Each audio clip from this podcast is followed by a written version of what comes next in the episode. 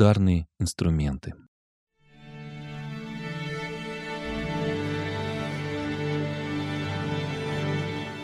Привет, я Вика, и это нативный подкаст. Подкаст о языке музыки доступным языком слов. Ну что ж, на данный момент мы с вами познакомились с инструментами струнно-смычковой группы, инструментами деревянной духовой группы, медными духовыми инструментами, и до конца сезона осталось не так много выпусков. Следующие инструменты, с которыми мы будем с вами знакомиться, это в буквальном смысле слова инструменты, которые с собой уже особо не повозишь в руках. Поэтому я хочу сказать большое спасибо моим гостям, которые проводили меня в свои репетиционные классы и концертные залы, чтобы записать следующие выпуски. Сразу хочу сказать, что звук будет отличаться от выпусков, записанных в студии. Поэтому, если вам это так важно, извините, что звук вышел такой, какой вышел. Опыт записи в таких условиях был у меня впервые.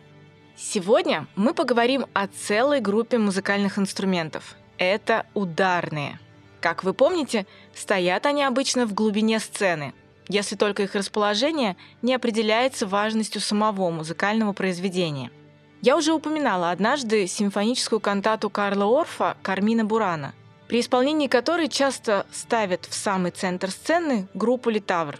Пожалуйста, если у вас будет возможность послушать это вживую, сходите и насладитесь этой музыкой.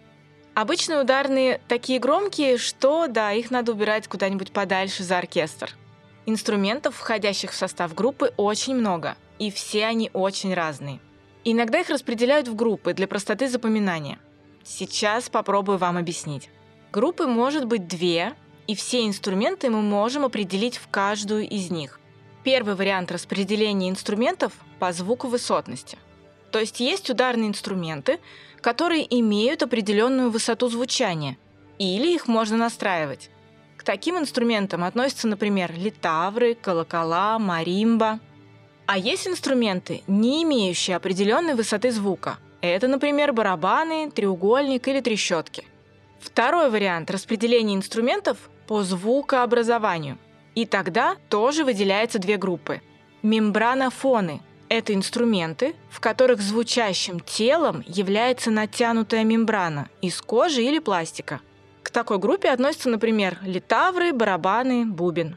И вторая группа – идиофоны – инструменты, в которых звучащим телом является весь инструмент, либо инструмент, состоящий из целиком звучащих тел. Это треугольник, ксилофон, маримба или колокольчики. Как вы заметили, каждый инструмент можно определить в какие-то две группы. И в этом выпуске мы будем соотносить инструменты с одной из групп. Поговорим, чем и как играют на инструментах, разберемся в их особенностях, ну и послушаем, как они звучат. Поможет мне в этом Элеонора Костина, студентка пятого курса Московской государственной консерватории имени Чайковского.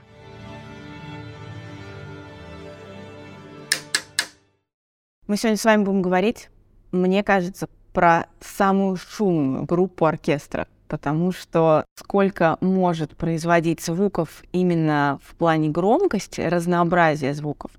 Мне кажется, группа инструментов, про которую мы сегодня будем говорить, это прям огромная палитра. От каких-то тоненьких, еле слышных, до каких-то мелодичных, до каких-то шумовых, гремящих, бубнящих. В общем, мы будем да. говорить про удар. Самая разнообразная у нас группа, и Наверное, мы сами еще не все знаем свои инструменты и все время их переводим с переводчиков. Все названия, сами иногда открываем ноты, смотрим, так что это, узнаем. Так что для меня еще для самой не до конца открыт этот мир весь. Мы будем говорить про ударные инструменты. И для начала я хочу вас спросить, где примерно находится строчка ударных инструментов в партитуре и насколько вообще комфортно ее читать в партитуре?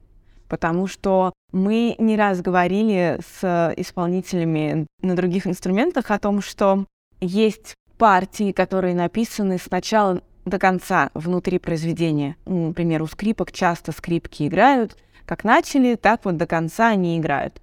Есть инструменты, которые вступают в какой-то определенной части произведения.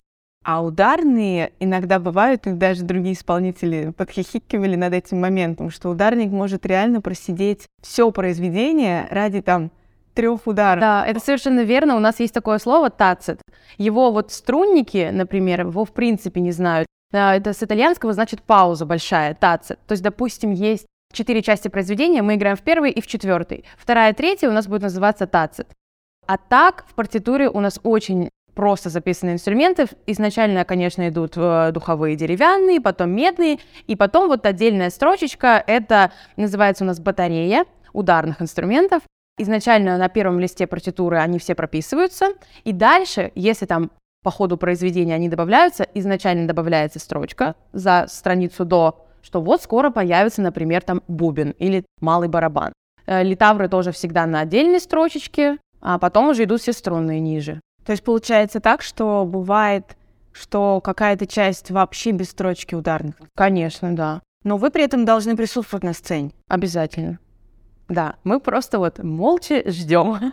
А если вы точно знаете, что вот, например, четырехчастная симфония, вы точно знаете, что во второй, третьей части вы не участвуете? У нас в партитурах, а уже прошлые ребята, они пишут, примерно минут 16 вы можете отдохнуть, можете сбегать куда-нибудь. Это все высчитано так, на то, чтобы погулять. Ну, на концерте это нельзя, наверное? На концерте нет. Но если это театр, то ты в яме сидишь, ты можешь выйти. Ну, то есть варианты там сесть книжечку, почитать? Ну, на сцене нет. Именно когда идет сам концерт, нет. А так, конечно. Мы, наверное, еще и самая шумная группа как люди, потому что мы, во-первых, единственные, кто в оркестре ходим, перемещаемся от инструмента к инструменту. В принципе, мы можем общаться. Пока там все играют, все заняты, у всех там что-то игра, мы все в это время поиграем в карты, пообщаемся, то есть как бы вот так. На самом деле это даже иногда бывает очень сложно ждать. Считать паузы, ждать паузы, это больше выматывает мне иногда кажется, чем вот я иногда думаю, лучше бы я играла, чем я сижу и жду. Потому что вот так эффектно встать, появиться, в свое время сыграть, это тоже нужно терпение. Еще дирижеры очень любят заниматься там со струнами. А давайте мы час будем заниматься со струнами. А ударные? Посидите, подождите.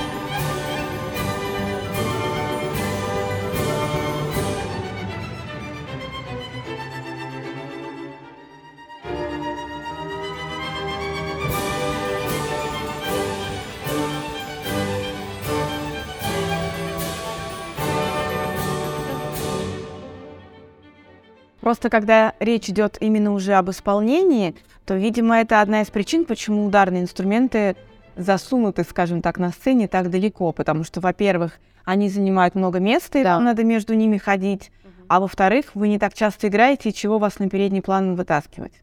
Да, ну часто, например, в таких произведениях, как «Болеро» Равеля, где перманентный малый барабан, э, в «Лезгинке» Хачатуряна тоже могут выдвинуть вперед чуть-чуть малый барабан, чтобы весь оркестр его слышал.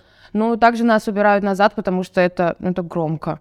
Это будет перебивать то, что впереди по акустике. Мы уже тоже говорили в начале сезона о том, как располагаются инструменты. Очень важно помнить, что они разные по звуку, разные по качеству звучания громкости и по возможностям, которые инструмент может дать в зал, потому что мы же все понимаем, что так, как звучит инструмент на сцене во время игры для самого исполнителя, это совсем не то же самое, как звучит для слушателей в зале, даже если там на галерке, Снова небольшой секрет, если вы идете в консерваторию, садитесь наверх. Там да, это я всегда всем своим друзьям тоже говорю, потому что в портере мне далеко не Лучшее место, да, чтобы слушать музыку, ну, конкретно в большом зале консерватории, это наверх, на галерку, это эффектно смотреть, это классно слушать, потому что весь звук уходит туда.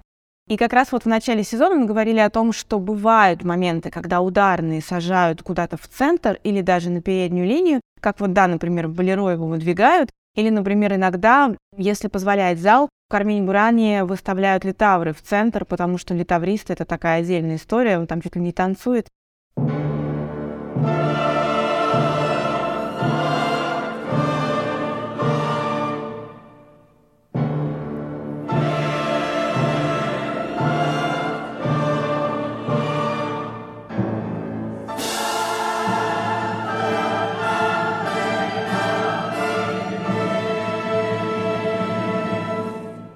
И поэтому именно для эффекта какого-то чисто визуального, видимо, для этого композиторы, возможно, делают какие-то пометки, да, для дирижера при рассадке оркестра. Что интересно, вы сказали, что ждать сложно, порой сложнее, чем да, играть. ожидание прям угнетает иногда. Но при этом ритм группы, да, ритм секция да. симфонического оркестра, она по сути занимает такое важное место, что она дает ритмическую базу. В том плане, что если, например, вот у нас играет оркестр, играет, играет, играет, их куда-нибудь там эмоциями занесло, понятно, что дирижер дирижирует и как-то им доли фиксирует, но когда вступают ударные, это значит, что в музыке начинается еще большая ритмическая четкость. Да, вот это очень распространенное такое суждение, что ударный в оркестре это вот прям ритм, это сердцебиение. Да, это отчасти правда. Но если мы посмотрим вообще вот партитуры все, я бы сказала, что ударные все-таки в, в оркестре это, это все-таки украшение. Это редко, когда мы перманентно играем и держим ритм. Это да, это в джазе, это установка, это, не знаю, может быть, поп-музыка или там какие-то современные песни, где постоянно идет бит. В оркестровой музыке такого нет. В оркестровой музыке это спецэффекты, я бы так сказала. Ну, если вы по ритму промахнетесь, если играет, например, скрипка, да, или какой-нибудь гобой, и у него там какая-нибудь лиричная такая тема, и он там чуть-чуть задержался, чуть-чуть там где-то воздух взял, то ты как бы думаешь, ну да, это про чувственность, это про эмоции. А если промахнется ударный, то будет ли эффект э, такой же, что это вот у ударника там эмоция, там сердце дрогнуло. Но струнники играют свое соло, и там скрипка, и потом когда-то там через несколько тактов вступает треугольник треугольник будет точно так же чувствовать вместе со скрипкой, потому что в любом случае у нее соло, а в любом случае мы должны ее подхватить. Мы выжидаем, мы играем неровно, мы ждем с такими же вздохами, играем с запозданием вот этот свой удар, там, допустим, на треугольнике. Да, например, у Шостаковича там в симфониях бывают куски, где мы просто все время играем и держим вот эту вот структуру, там, тему нашествия, в этом случае, конечно, важно, чтобы было идеальное чувство ритма у малого барабана, и вообще, в принципе, литавры часто подводят к доле, например, тоже. Часто, да, ударники могут как-то весь оркестр подсобрать к нужному месту, к нужной доле, когда там идет какая-то рассыпуха, но ну, это достаточно редко, я бы так сказала. Скорее про эффектность и да. все-таки про краски. Ну, ни один оркестр никогда не играет все ровно это все равно все рубато, это все равно все кто как хочет, кто о чем что рассказывает. Мы это точно так же поддерживаем. Это часто говорят, ой, ударнику не нужен ни слух, ни уши, ничего, просто играй ровно, сиди. Это, это не так. Мне кажется, как раз наоборот, ударнику нужны уши, потому да. что даже если ты сидишь, читаешь эту долю свою несчастную, когда ты в третьей части, в 45-м такте должен вступить. Да, это выслушать, как проинтонирует эту музыку, например, скрипач, вступить туда, и даже подстроить эту ноту на том же треугольнике, это тоже, для этого тоже нужны уши. Я уже не говорю про то, что абсолютно слух на литаврах никому бы не помешал, учитывая, что у них обертона просто вот так вот плавают. На всем нужно. И соло мы играем тоже, и тут, конечно же, также э, музыкальность оценивается.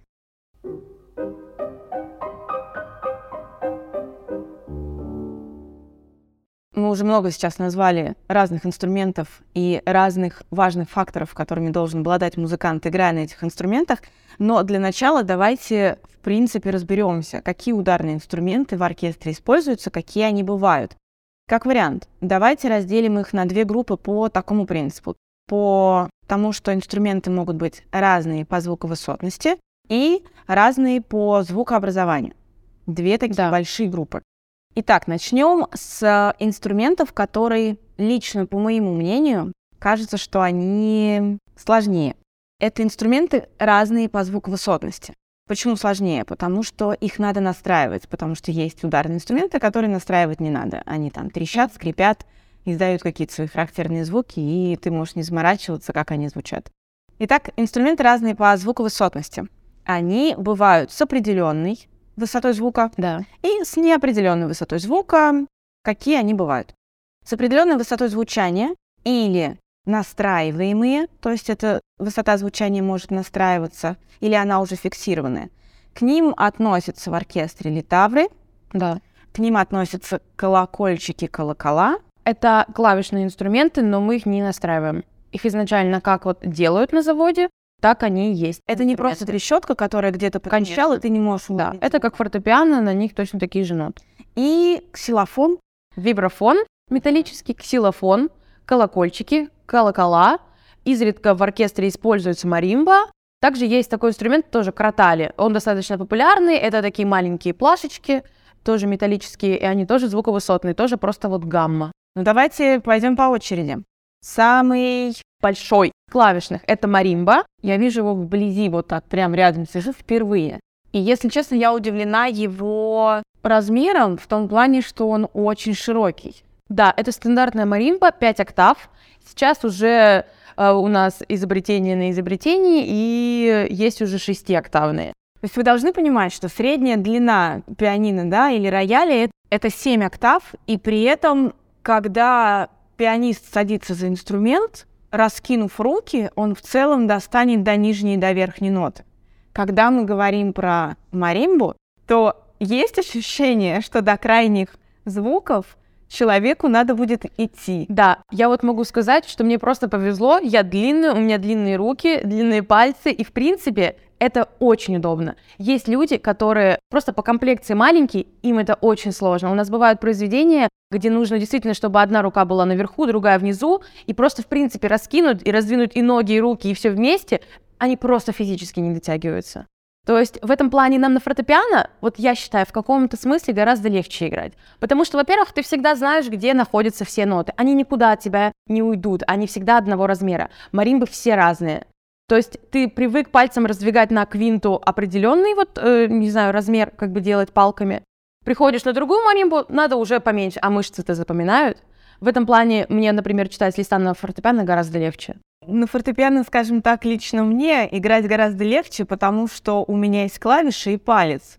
И я играю пальцем по клавишам, мне не нужны никакие дополнительные средства для того, чтобы играть на этом инструменте. Вы играете на нем, как вы уже сказали, палками. Да. При этом палки располагаются таким образом, что, ну, в большинстве случаев это точно по паре палок в каждой руке, Да. которые каким-то образом зажимаются в руке между пальцами и э, регулируя расстояние между самими этими палочками, соответственно, вы можете брать какие-то интервалы и какие-то звуки. И это еще одна дополнительная сложность, потому что вам нужно не просто контролировать свои пальцы, а нужно контролировать еще и палки. Палки, да. Но тут это все в мышцах. Вот у нас стандартный это аккорд, мы играем четырьмя палками. Сейчас уже, конечно, написали произведения, где шестью палками играют, бывают такие ансамбли. Можно также играть двумя, но на маримбе стандарт это четыре палки. Давайте для тех, кто, возможно, никогда в жизни маримбу не видел, попытаемся ее описать, как она выглядит, из чего она состоит и за счет чего она, в принципе, издает звуки. Основное, наверное, здесь это клавиши. Они делаются из специального дерева. Это в Японии изготавливают тоже очень дорогое дерево, где каждая клавиша, просто чтобы ее отдельно м, заказать, это стоит огромных денег. То есть клавиатура одна, это ты- 800 тысяч рублей примерно. Ну так вот, конечно, маримба это от миллиона стоит и, и выше. Основное это клавиши. Потом у нас то, что нам помогает извлекать звук, это резонаторы, это железные трубки, через которые как бы проходят вот эти обертона звука. А эти трубки, каждая трубка, каждая клавиша как Да. присоединена. Да. Каждая трубочка выходит как бы снизу. Есть ли какая-то особенность, из какого материала должна сделана быть трубка? Вы говорите, что сами клавиши из определенного дерева делаются, а Они вот разные могут быть. Чаще всего трубки из алюминия, но некоторые фирмы Маримб их делают железными, потому что бывают очень тяжелые эти резонаторы. а на звук это влияет? Я бы не сказала. Это больше влияет на то, когда ты ее несешь, и она просто тяжеленная. Я не знаю, какие это точно металлы, но они разные бывают. А дерево влияет на звук? Конечно, да. Бывает это палисандр дерева, бывает пластик, например, такие маримбы тоже делают из пластика. Э, Но вот это именно дерево, вот японское дерево. Рядом, я так понимаю, стоит ксилофон. Да, И основное отличие в том, что трубки у ксилофона гораздо меньше, в отличие, кстати, от детского ксилофона, который вообще без трубок. В чем тогда разница? В принципе, похожие инструменты, но просто маримба — это большой ксилофон. Зачем? Да, это так с виду кажется. Да, они действительно похожи, в принципе, но все дело именно вот в величине. Маримба, она просто масштабнее, она раскрывает больше звука. Ксилофон — это все-таки такой пластиковые костяшечки, которые издают очень яркий, очень громкий, просто пронизывающий звук. Это больше виртуозный такой инструмент э, для двух палок. Маримба — это все таки больше про соло, про романтичные пьесы. Вы сказали, что ксилофон — это про пластиковые костяшечки.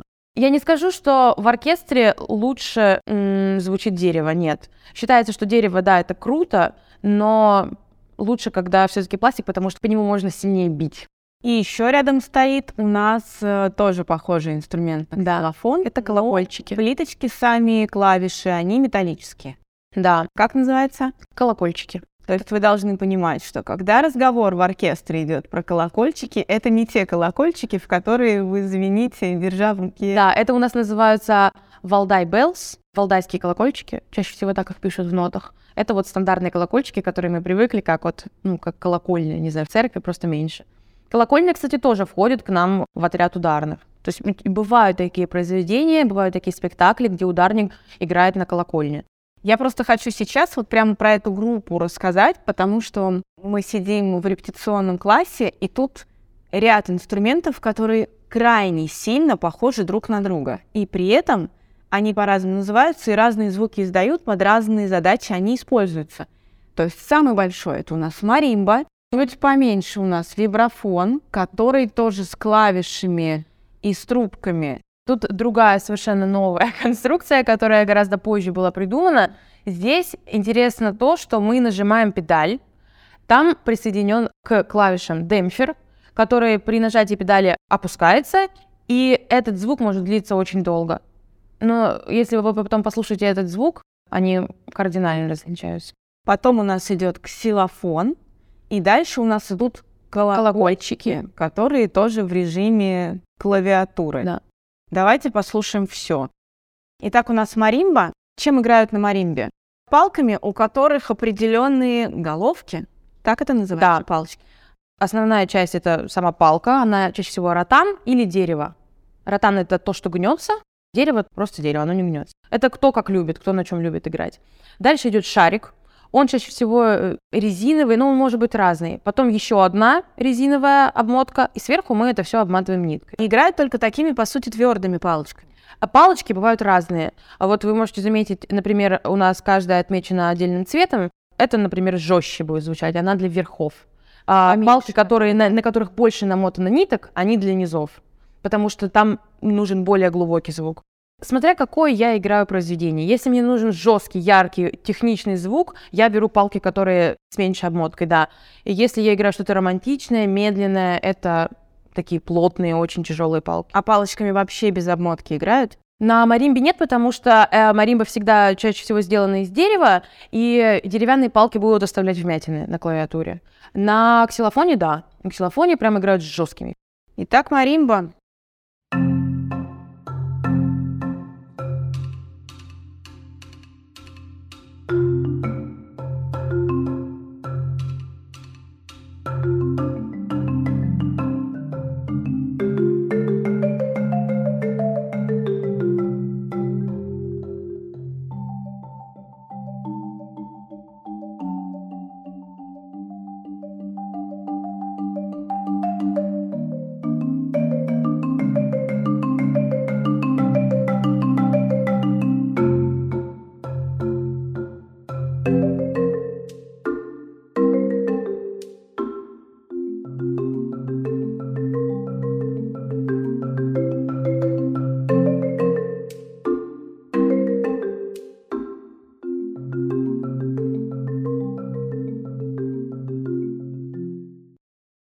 Следующий у нас это вибрафон.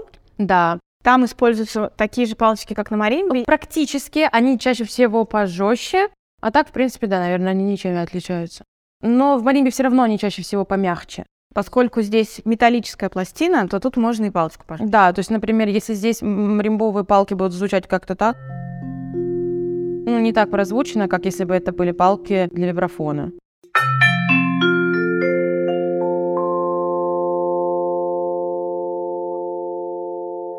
Плюс здесь у нас разные бывают приемы, чтобы подглушивать сами ноты. палочкой другой. Да. Вы не делаете, как вот, например, на арфе, чтобы остановить. Вот Нет, руками мы так делаем только на колокольчиках. Когда ты в оркестре играешь, сыграл очень много нот, надо резко, чтобы все заглушилось, ты локтем Ты ложишь. да, прикрываешь все, чтобы звук перестал идти. Здесь, вот, мне кажется, вибрафон э, очень сложен тем, что ты должен, во-первых, все время думать о смене педали. Это специальные такие подмены педалей тоже, чтобы то, как это изложил композитор, передать. Плюс вот все время надо думать о том, что, возможно, какие-то ноты надо подглушить второй палкой. То есть я правильно понимаю, что основная логика вибрафона в том, что вы играете на клавишах какие-то звуки, за счет нажатия педали эти звуки могут тянуться бесконечно.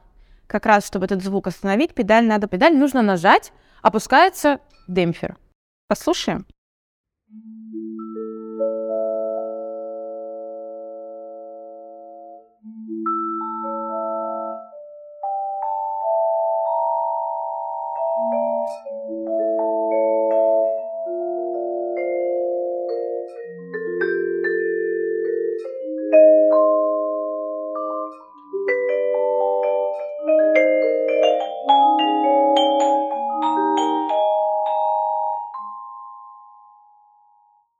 Дальше мы переходим к ксилофону.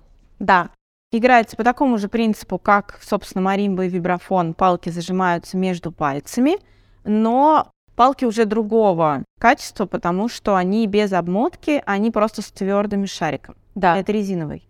Вот это вообще, это вот резина, это пластмасса. Ну, то есть не будут звучать палки, например, для маримбы на ксилофоне, они совершенно никак не пробьют звука, не издают.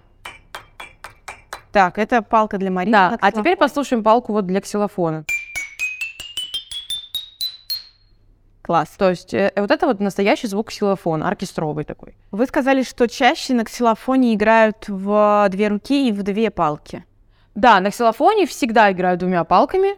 Бывают, я не знаю, очень, наверное, мало произведений для четырех палок на ксилофоне. Но нет, это чаще всего вот две палки, это такой техничный, виртуозный инструмент.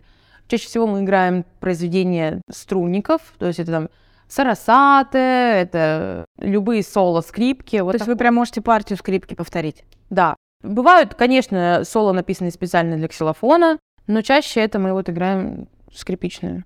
Покажите репертуар, да.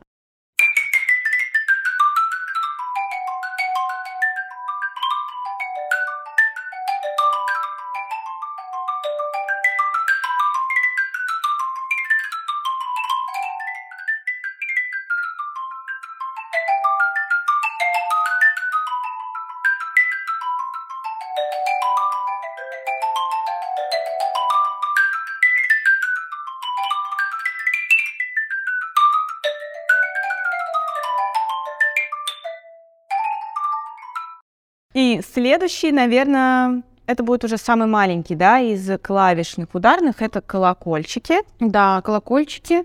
У вас они модифицированы, они с педалью, и тем самым это похоже на вибрафон. Да, но звук вы сейчас услышите, он совсем другой. Играется, получается, такими же палочками, как ксилофон. Ну да, но они еще ярче. А если вы не нажимаете педаль? Тогда они не длятся. То есть Звук эффект такой же ровно, как на вибрафоне. Да, по идее, колокольчики, они редко с педалью. Это уже такое современное что-то просто для удобства, чтобы мы вот могли как раз локтями не глушить. Чаще всего они просто вот э, стоят в таких коробочках, и там изначально нету демпфера, который будет глушить их. То есть ты сразу играешь, они вот, вот так выглядят. И все, и потом ты их руками глушишь.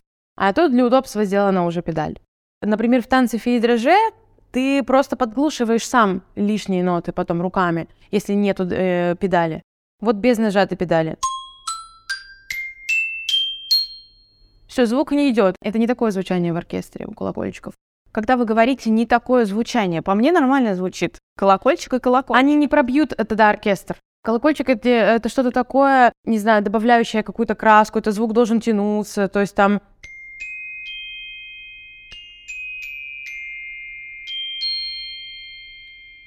Ага, это глушили. Все. Ударники, как эстеты, считают, что колокольчик надо протянуть. Да. Хотя по мне звучит и так, и так красиво. Просто для разных каких-то изобразительных моментов можно использовать разные приемы. Не, ну в принципе мы бывает играем и на вибрафоне партию колокольчиков, потому что просто нет колокольчиков, например. Мы умеем, конечно, по-всячески там Ну, хитрить. подождите, у вибрафона пластинки гораздо больше, чем у А колокольчика. если мы сыграем жесткая палка для колокольчиков, звук будет все равно похож. Вот покажите. Один и тот же звук да. на вибрафоне жесткой палкой. А теперь те же самые ноты. Здесь те же самые ноты, они просто строят на две октавы вверх.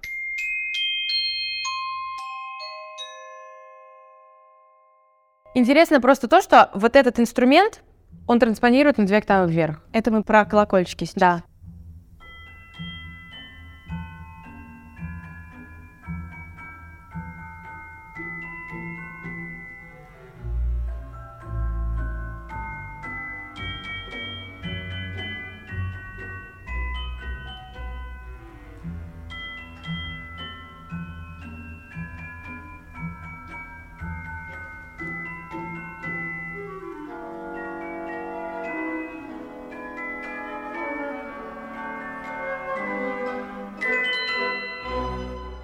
А в целом у них диапазон у всех э, примерно одинаковый. Маримба не транспонирует ксилофон на октаву вверх, Колокольчики на две. на две. И я правильно понимаю, что как раз из-за того, что эти инструменты, они имеют определенную звуковысотность, ноты написаны как обычные ноты для фортепиано. Да.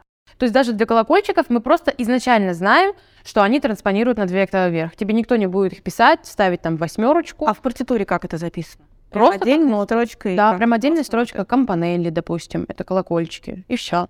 Переходим дальше, это колокола. Но при этом мы уже говорили о том, что есть колокола, которые выглядят как трубки, а есть колокольни, которые выглядят как привычные нам колокола, как мы видим в церкви, например. Да.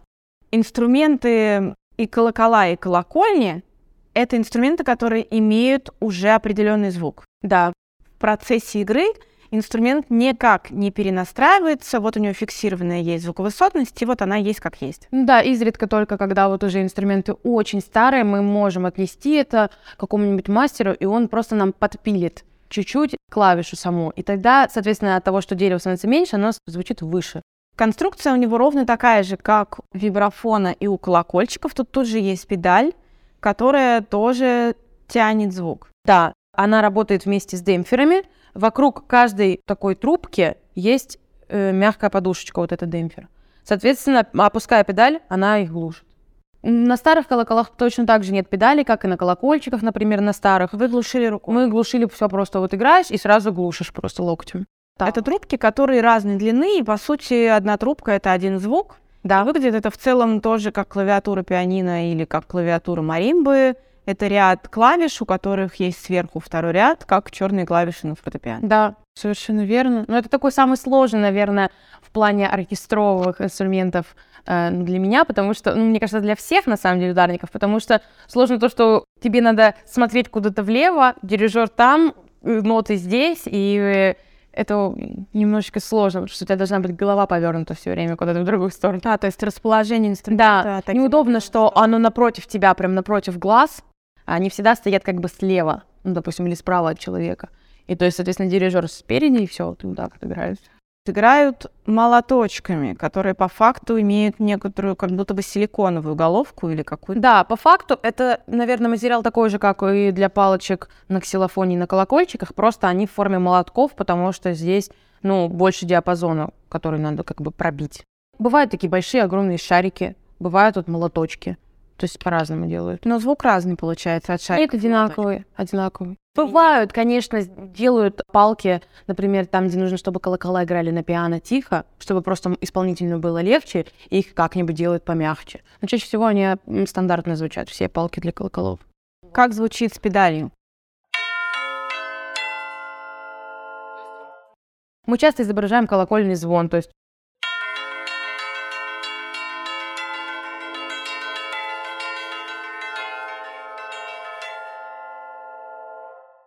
А без педали? И следующий инструмент, который, вы сказали, тоже часто используется, но выглядит он крайне необычно. Да, в последнее время он вот пришел к нам в музыку. Кротали.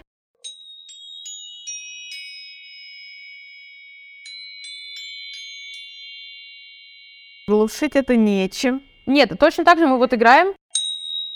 Глушить. Кроме как рукой. Да. Далеко этого инструмента Нет. нету. Для тех, кто его не видит, рассказываем. Это такая некая конструкция, где на палочке приделаны металлические блинчики, Да. издающие характерный, получается, тоже звон. То есть это разновидность колокольчиков тоже. Да. Просто они немножечко издают такой, мне кажется, азиатский такой звук. И играют тоже твердой головкой. Да, играют чаще всего пал- палочками для колокольчиков. Просто на них чаще всего не играют э, много звуков подряд. Это чисто вот краска, допустим, где-то добавить вот так вот а, одну нотку. Ну, в общем, сейчас они используются чаще всего в современной музыке, в каких-то новых произведениях для оркестра. Также на них мы часто играем на кроталях смычками. Смычками именно от струнных инструментов. То есть просто ведешь вниз, и появляется такой очень длинный звук. Вообще сейчас часто мы используем смычки струнников, ну, это чаще всего контрабасовые смычки, э, на всех клавишных инструментах.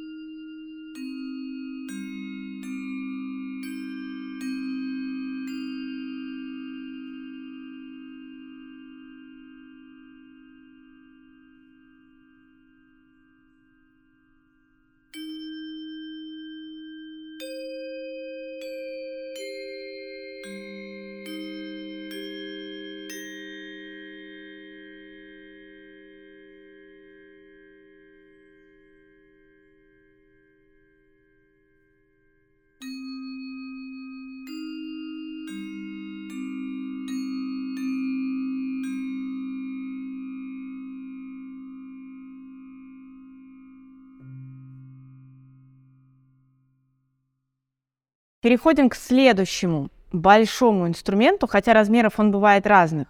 Этот инструмент тоже имеет определенную звуковысотность, но в отличие от клавишных, эта звуковысотность может изменяться прямо в процессе игры на инструменте или в паузу, например, музыкант может его перенастроить. Это литавры, изначально они не были такими придуманы. Это, по сути, большой котел, на котором сверху натянута кожа.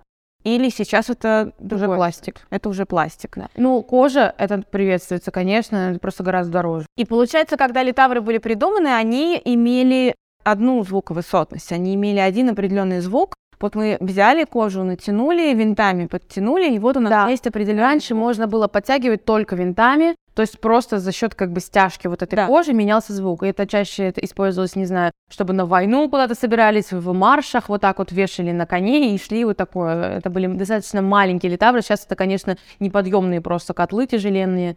Раньше они, конечно, имели другую немножечко и вес, и форму. Мы более подробно говорим о подобных инструментах в большом сезоне про ритм, поэтому сегодня не будем останавливаться, как делались эти котлы и как натягивается кожа. Но я хочу побольше поговорить о том, что как раз позднее, когда появлялись какие-то новые идеи у композиторов, инструмент совершенствовался, и в какой-то прекрасный момент появилась педаль. Ее нажатие позволяет регулировать натяжение вот этой вот верхней пластины, которая сейчас пластиковая. Мы можем показать, как это Да. звучит? Для литавров используются всякие разные другие палочки, и в основном, как я понимаю, они все мягкие. Да. Опять же, если мы играем музыку Бетховена или каких-то таких классиков, да, то чаще всего мы используем жесткие палочки. Это прям дерево, мы глушим эти литавры, потому что Жесткие, как для барабана, нет, жесткие, они чаще всего из фетра сделаны. но они все равно с мягкой головкой. Они с мягкой, но не настолько, как вот, например, композиторов-романтиков, там уже э, мягкие прям палки, прям действительно вот этот пух намотан. Там они все-таки такие жестко звучащие, фетровые и не дают такую большую как бы волну звука. Потому что вот, ну, так принято, такая традиция, так вот играют всегда Гайдена, например. Это всегда с резонаторами, демпферами такими маленькими на литаврах. Вот я сейчас вижу, что у вас на литавре есть э, какие-то наборы. Да, это индикатор называется. Мы меняем педаль, и вот остается стрелочка, показывает, какая у нас нота настроена. То есть получается так, что педаль меняет не между двумя звуками, а вот в вашем случае даже четыре. Нет, у каждой литавры есть свой диапазон. Просто нижняя, она, например, охватывает полторы октавы, там, субконтур октавы и следующий, потом там третья литавра еще плюс октава, вторая литавра еще октава и еще меньше, да, еще выше, да. Но я просто смотрю, что у, у них разное количество буквок в возможностях настройки. Бывает вообще, что их нет. Бывает, что нету вот индикаторов, бывает только, например, два индикатора. Это просто зависит от литавры. У нас просто сколько нацепились этих букв, э, столько и пользуются. А, мы их можем сами менять, эти буквы, они ездят, они снимаются, они для подстройки нужны. От э, воздуха литавры тоже меняются. То есть, допустим, когда тепло, они начинают понижаться там, или повышаться, наоборот, холодно, а это ты все меняешь, и поэтому эти индикаторы тоже с тобой плавают, ты как бы можешь их крутить, себе э, на вот этой вот градации подкручивать. То есть от количества вот этих индикаторов буквок на литавре не зависит то, сколько он по факту играет звуков. Да, у каждого есть вот определенный свой диапазон. Ты можешь в этом диапазоне найти любую, даже самую фальшивую ноту. Ты можешь найти здесь ноту между двух нот. Потому что, вот вы можете послушать, давайте просто сыграю. То есть мы берем, и мы можем поднимать любую ноту. Вот мы подстраиваем, например, там чистую какую-нибудь конкретную ноту. В этом-то и сложность, то, что ты как бы ищешь эту ноту, а все равно дает очень много отзвуков. Очень много обертонов да. дает. Поэтому как попасть? Вот у меня литавр вступает в третьей части в 57-м такте. И Супер. мне нужно попасть в фа диез. Я что, до этой третьей части сижу с тюнером и вот изначально мы приходим заранее, берем тюнер, а, выстраиваем себе индикаторы. Слава богу, уже современность догадалась до вот этого всего. У нас есть индикаторы, ты с тюнером выстраиваешь себе нужные ноты, которые ты знаешь, какие будут в произведении, и все. А так, вы можете заметить, кстати, на концертах часто литаврист так вот тихонечко уж вот, вот, я видела, так вот ты сидишь, что это за нота. И до этой третьей части, до своего этого единственного звука, да. ты сидишь и подслушиваешь, получается, да. как звучит. Аккуратненько вот так вот пальчиком мы подстраиваем, каждую литавру так задеваем, слышим звук. Покажете, как да. сыграть?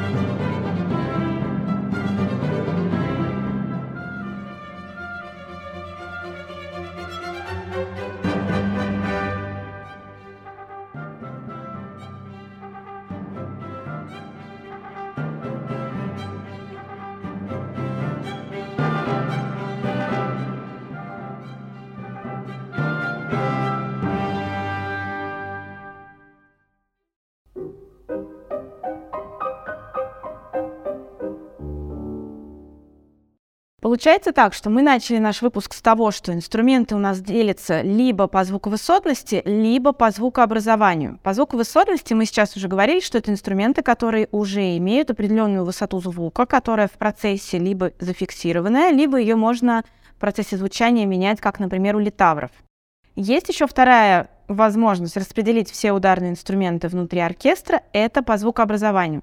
Такие инструменты бывают мембранофоны, или идиофоны.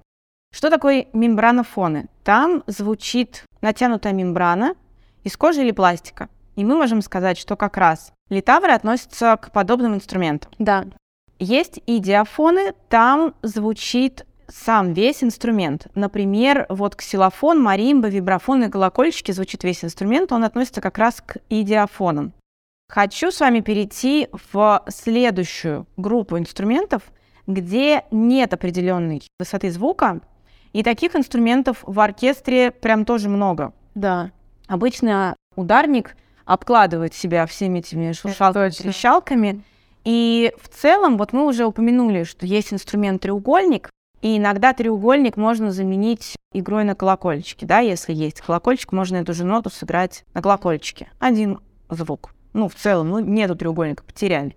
Ну, можно, ну, например, на кротале, да, издать. Ну, самый верхний, если взять звук, то, наверное, будет похоже. Если мы говорим про инструменты, не имеющие определенной высоты звука, то, например, это барабаны. Да. Самое Они относятся к мембранофонам, то есть там звучит натянутая мембрана, но звук у них настраивается вот изначально, как мы натянули кожу или пластик, зажали ее кольцом, и вот какой-то звук звучит. Барабаны бывают большие и малые. Да. Кстати, хочу вот сказать, что, между прочим, в настройке малого барабана тоже есть свои тонкости. То есть это тоже абсолютненькие у нас чаще всего настраивают малый барабан. То есть его можно настроить не только на заводе, скажем так, но и вот прям перед... Конечно, нет. Все э, настраивают, каждый свой малый барабан настраивает человек. Потому что тебе просто продают пластик. То, как ты его настроишь, зависит от тебя. Я уж не говорю про том-томы, тоже, где есть пластик, который мы все время подтягиваем. Ты вообще изначально ты можешь выстроить на них ноты. Бывают пьесы... Можно ли это?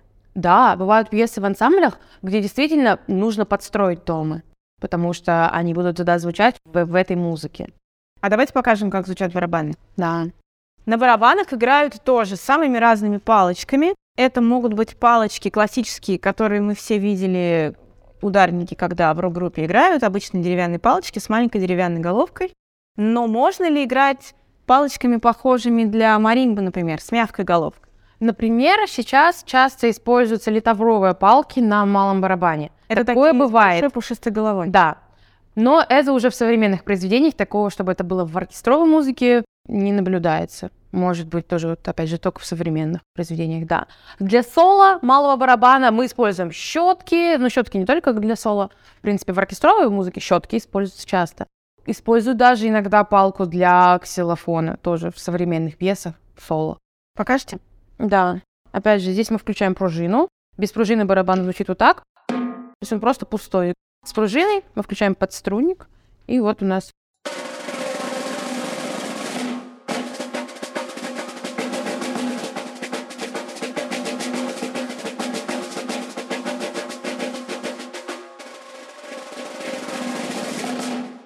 Вы, получается, можете регулировать высоту звука, в том числе и местом, куда вы ударяете. Чем ближе вы к ободу, тем звучит более так остро, да, и как будто Да. кажется, что выше. Вот чаще всего, там, когда дети подходят играть на барабане, все думают, что надо играть в центр. Нет, вот как и на литаврах, тоже никто никогда не играет в центр.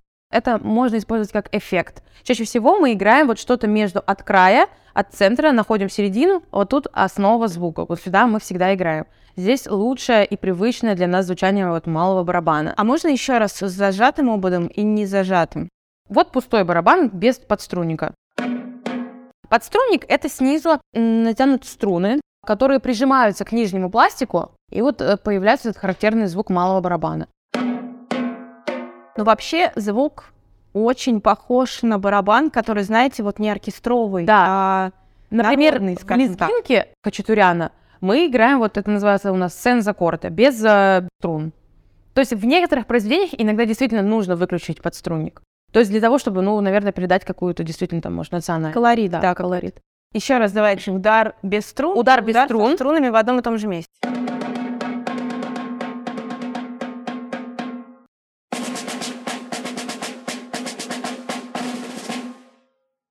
Итак, инструменты, не имеющие определенной высоты звука, это барабаны, которые мы относим к мембранофонам.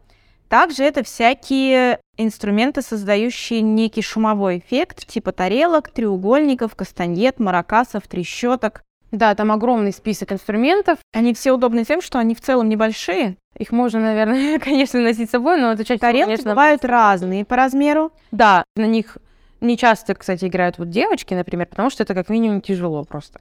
Я вот, знаете, хочу что спросить. У многих ассоциация, что тарелка — это инструмент, который закрепляется в горизонтальном положении, каком-то таком на палке, да? Да, на стойке. На Так, стойке. у нас тоже есть, это тоже используется в оркестровой музыке, и всегда отдельная пометка, какая это тарелка. Вы хотите вот парные тарелки, где мы бьем друг об друга две тарелки, или это подвесная тарелка, на которой мы как бы можем сыграть одиночный удар, сделать тремоло.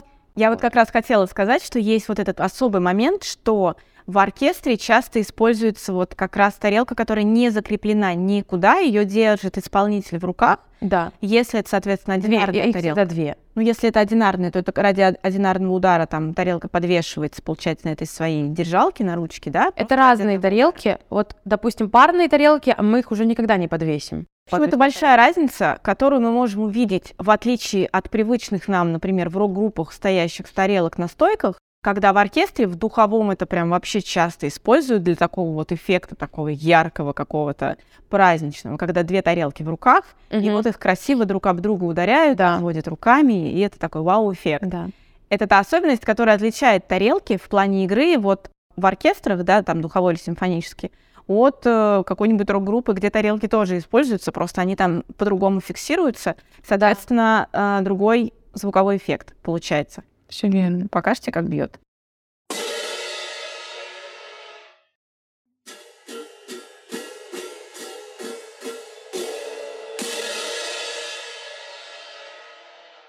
И глушим об себя всегда.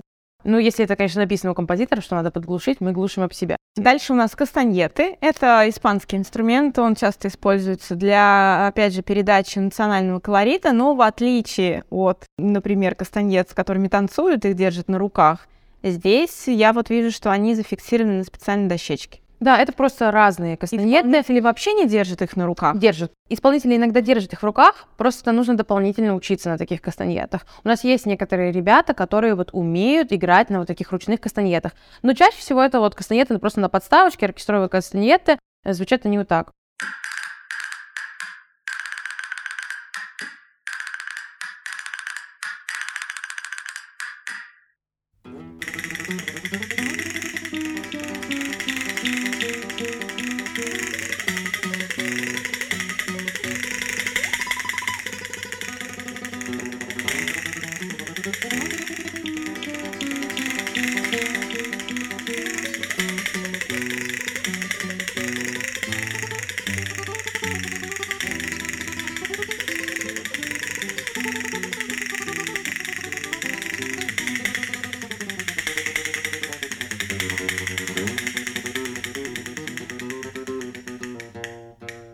Треугольник. Это просто металлическая дуга.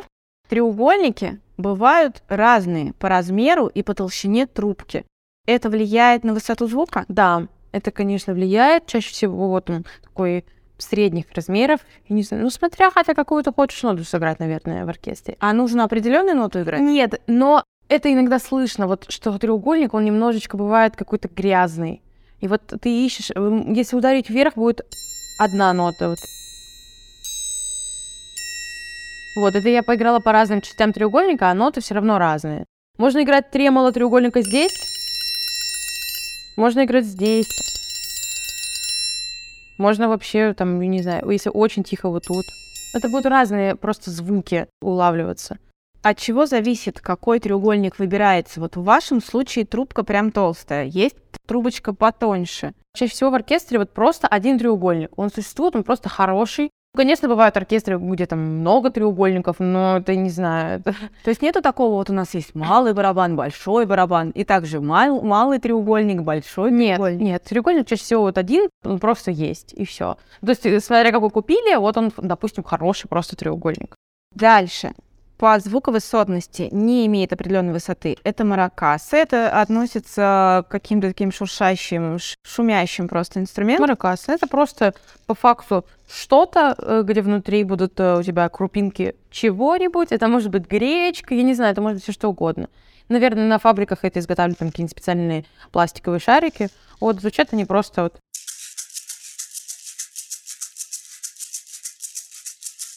И можно двумя. Да, можно двумя. Ну, то есть даже можно играть ритм.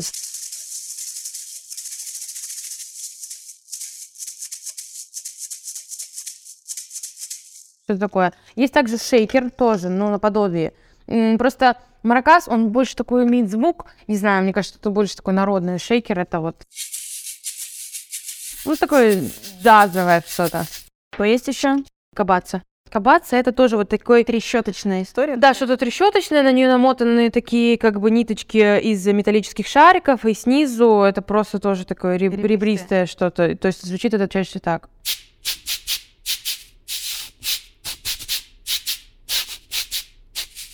Ну, тоже там разные бывают ритмы, может играть она там долго, разные эффекты. Еще из таких вот шуршащих, э, шипящих, э, стучащих периодически используют вот эти вот деревянные коробочки. Тоже для какого-то звука, звукового эффекта.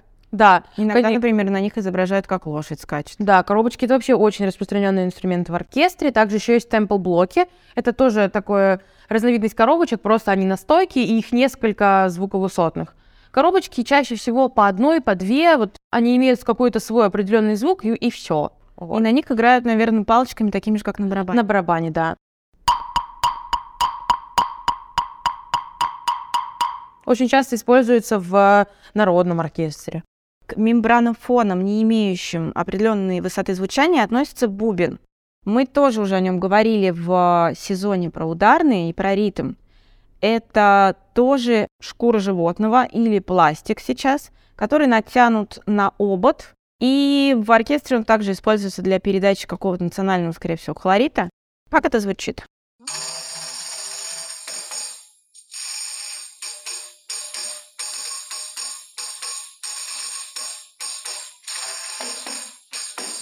Бывают у нас разные приемы тремоло. Здесь можно пальцем управлять, тремоло делать. Мокрым пальцем. Да, мокрым пальцем. Или просто ты его трясешь в руке. Но на каждом инструменте есть свои оркестровые трудности, которые мы тоже учим в процессе.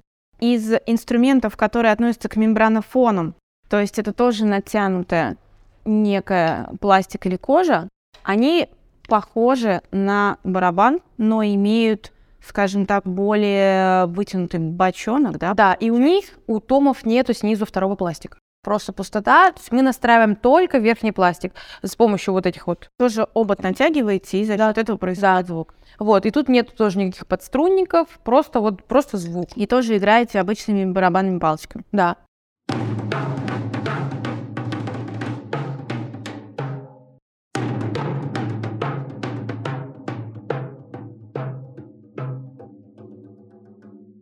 Они бывают очень разные. То есть там их может быть просто очень много, потому что они могут быть огромные, как сам цилиндр большой. Может быть разный натянут пластик.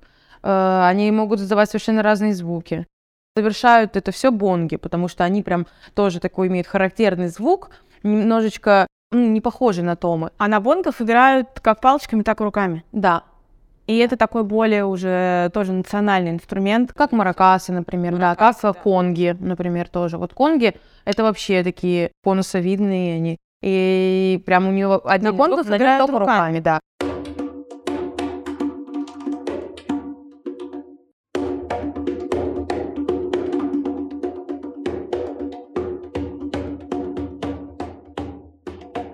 А бонги? А бонги — это... Ну, все равно чаще палками мы играем.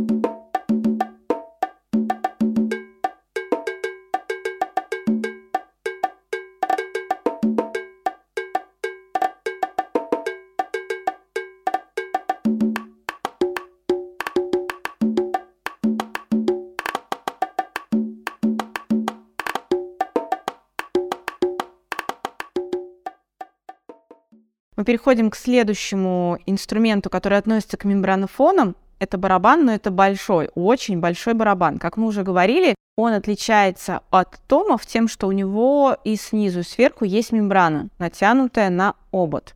У меня есть ощущение, что если говорить по окружности, то большой барабан, он как будто бы действительно самый большой из всех ударных. Да, и то, что вот это вы видите, это еще далеко не самый большой. Бывают прям реально огромные, вот с человека ростом большие барабаны.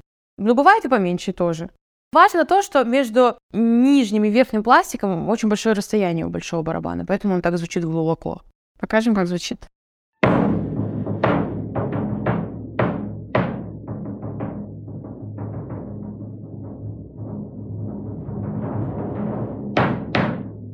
Ну вот, кстати, в отличие от малого барабана, где вы нам уточняли, что играть нужно где-то вот э, в серединке между краем и серединкой, здесь вы играете по центру. Здесь я играю по центру, когда я хочу более точный звук, то есть, допустим, а если я хочу сыграть удар, который мне не надо будет глушить, я играю все, вот э, что-то между серединой и началом еще еще. Играют только вот такими вот колотушками? Да. Фетровыми, да? Да, специальные колотушки, они всегда большие и очень такие вау. А маленькие не используют для более такого точечного, четкого? Иногда используют литовровые палки. То есть, в принципе, литовровыми палками мы тоже можем сыграть. Это звучит вот так. Мы можем играть палками для литавров, и получается такой более четкий звук? Да. Он просто немножко более... Покажи одной палкой и другой палкой. Это для литавра. Да, это для литавр. Здесь более масштабный, просто сила в этой палке. Тут э, вот этот череночек сам, он гораздо тяжелее. Она, в принципе, тяжелее, эта палка. Поэтому звук такой более глубокий. И еще мы поговорим а, про Темпл-блоки. Темпл-блоки — это то, что вот как раз говорили о том, что есть деревянные коробочки, которые поштучно стоят где-то и играют для какого-то звукоизобразительного эффекта, а бывают еще несколько вместе соединенных, но они как будто бы пластиковые. Да, но вот если коробочка она одна, и вот она, у нее есть свой вот звук, да, вот она и звучит. То здесь они просто разные, они настроены между собой. Но они пластиковые. Да. Они, кстати, не могут быть разные, они могут быть из дерева. И как это звучит, когда это играет в произведении в каком-то? Ну, вот, кстати, у Щедрина в Кармен Сити есть там так и прописана вот такая партия, просто разновысотных вот таких вот. В принципе, можно поставить коробочки и просто на них сыграть. Коробочки тоже бывают от маленькой до большой. То Это можно да. и так выстроить. Просто у них более звук такой щелкающий, у коробочки больше такой полный звук. И я вижу еще один инструмент из шумовых, который не имеет определенной звуковысотности, это трещотки. Они тоже часто используются для каких-то звукоизобразительных моментов. Покажите, как звучат?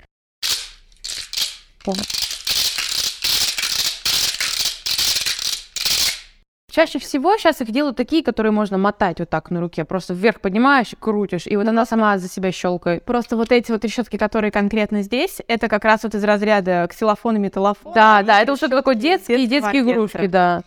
Флексотон. То здесь вот звук получается за счет перетягивания вот этой пластинки, и вокруг э, металлические на нее тоже бьют такие маленькие шарики. Она изображает обычно какой-нибудь вьюгу, ветер, не знаю, тоже что-то вот такое.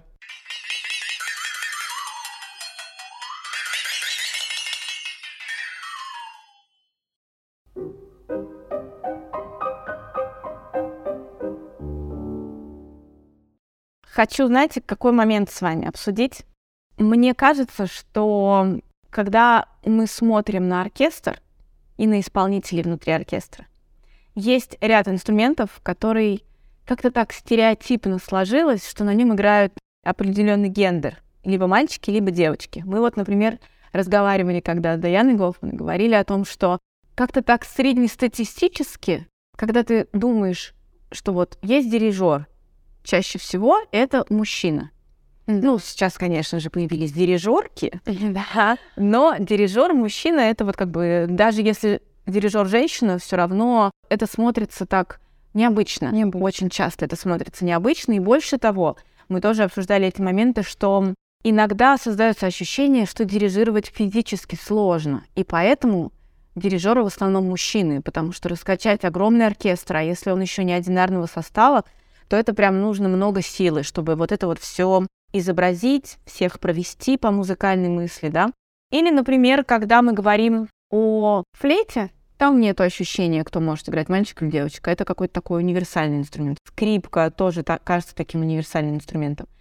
Когда мы говорили с контрабасистом, это был контрабасист. Uh-huh. И я тоже спросила, бывают ли девочки. Он говорит, бывают девочки, конечно, бывают контрабасы чуть меньшего размера. Uh-huh. И Конечно, на нем бывает играть сложно, просто потому что там, где, как он сказал сам, где я большой парень с длинными руками и длинны, длинными большими пальцами, могу с легкостью взять какой-то звук или какой-то там аккорд, Если это будет маленькая хрупкая девочка, которая прям сильно хочет, да, играть, просто пальцы. Она просто будет сильнее стараться. Да.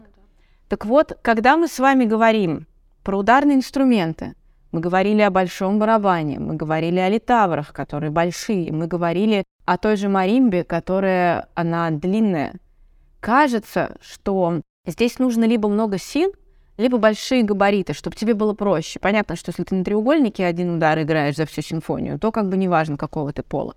Вот нету ли такого ощущения, что ударники, ну они даже ударники, вы же не ударницы, да?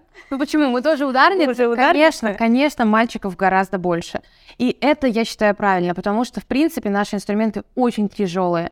Я никогда не сталкивалась с тем, чтобы не брали бы куда-то девочек, хотя бывают, говорят, такие оркестры, где вот мы принципиально не берем девочек. Но опять же, я могу понять почему. Потому что в случае какой-то переноски, в случае того, что там резко, не знаю, надо будет куда-то одно перенести, там что-то поставить, сыграть парные тарелки, опять те же, девочка, ну, не потаскает столько, сколько потаскают мальчики инструментов. Да, мы очень много носим. Я тоже, у нас, в принципе, у всех сильные руки, мы поднимаем все, крутим, ставим, делаем но мальчики все, без их помощи мы бы никогда не справились. Поэтому обязательно в оркестре ну, не могут быть только девочки. Тогда надо много работников сцены. А это вот, мне кажется, просто проблемы наших оркестров. У нас нет работников сцены, поэтому как бы мужчины больше приветствуются в оркестрах. То есть можно сказать, что это такой гендерный стереотип, что ударники — это чаще всего мальчики. Это в большинстве случаев не потому, что технически сложно играть на инструменте, если ты девочка — а потому что это большие инструменты, да. которые надо просто там много тягать или как-то. Да, именно тягать. так. Я просто знаю очень много девочек, которые могут дать такие сильные удары. Да, бывают, приходят маленькие, как бы такие застенчивые девочки, потом не выжимают много звука, но это, мне кажется, уже черта характера просто человека. Единственный такой инструмент, на котором вот реально бывает сложно, могут зажаться руки у девочек, это вот парные тарелки, когда ты просто как бы должен металл держать на себе, опять же еще об себя его глушить, а это глушится об грудь, и тоже вот это просто чисто вот неудобно. Это просто тяжело. Но бывают разные размеры, опять же, тарелок. Девочки могут там играть на 18-х тарелках, 19-х, вот такой что-то. Когда тебе надо сыграть какой-то масштабный удар, ну, я очень сомневаюсь, что его отдадут девочки в оркестре. Девочки — это все равно чаще за клавиши, за мелочь. За малый барабан, например, тоже. Это очень, э, очень важная такая часть оркестра. И я знаю женщин, которым отдают такие партии. А сколько обычно вот в одинарном составе оркестра играет ударников в одном произведении? Чаще всего вот наша стандартная группа — это пятеро. Это литаврист, это концертмейстер группы. У нас нет, конечно, такого, что кто-то прям очень там главный, как первая скрипка, нет такого, но концертмейстер — литаврист, потому что литавры чаще всего используются. Они есть практически во всех произведениях. Это просто больше работы, поэтому это человек как бы за основу. Вот, дальше идет малый барабан, клавиши отдельный человек, большой барабан, парные тарелки, и вот первый мелочник, второй мелочник. Это вот... Э, мелочник — это вот эти вот шумовые, которые да. говорили. Плюс малый барабан тоже туда входит. Это уже регулятор группы, тот, кто на малый барабан встает. Тоже такие ответственные партии обычно. И клавишник. Это вот такие самые большие отдельные касты. А когда распределяют по тому, кто играет на каком инструменте, опираются на то, что, например, если это тарелки, то это мальчик, или на то, насколько человек технически, да, виртуозно развит, то его, скорее всего, например, вот у этого лучше тут барабаны, его сажают на барабаны, да. По какому принципу распределяют? Кто ну вот гитарист чаще кто всего... Слушать, а кто будет красиво играть? Вот, например, маримба вообще редко используется в оркестре, но, например, за литавры, вот я просто не люблю литавры. У нас в этом плане а все... А можно, да, сказать? Да, я могу сказать, я на литаврах не люблю играть. Вот я не слышу, как их подстраивать. Вот мне, мне сложно. Есть люди, которые обожают эти литавры. Они придут и скажут, я с удовольствием на литаврах. Все, я приду, я хочу играть клавиши. Открываем следующее произведение. О, я давайте буду здесь играть бубен. В этом плане, мне кажется, ударные — это самые дружные всегда, самые легко решаемые такие группы э, людей, потому что вот это там Габой может сказать, я хочу играть первый, я хочу вот обязательно там только соло, вот мое. У нас такого нет. У нас не играешь, да и ладно, я бы лучше не играла. Вот у нас вот так. У нас все спокойно делятся друг с другом партиями. Понятное дело, что если это девочка, они скажут, давай я сыграю парные тарелки. Но опять же, я, например, на работе тоже часто играю парные тарелки. Ну, я в любом случае на них могу играть. Если это не какое там постоянное перманентное соло, почему бы нет? Когда мы обсуждали с другими исполнителями инструменты, создается ощущение, что вот была некая эпоха, некоторое большое время, когда этот инструмент очень так активно эволюционировал, там, если это духовой, придумывали какие-то клапаны, если это там, например, струнные какие-то головки для настройки придумывали. А в какой-то момент как будто бы инструмент развился, и все, больше ничего нового в него не придумывают. Никаких новых каких-то кнопочек, каких-то штучек в него больше не придумывают. С ударными такая же история. Нет. Нету современных каких-то ударных новых, которые там придумывают композиторы, да, какой-то такой эффект новый. И для этого люди, которые разрабатывают инструменты, они такие, вот я для этого новый инструмент придумал. Вот это явно не про ударный, потому что мы просто, мне кажется, все время в развитии, как минимум. У нас, во-первых, все наши композиторы до сих пор живы. Он для нас пишут музыку прямо сейчас и прямо здесь. У нас э, трансформируются инструменты, у нас э, они как-то становятся удобнее.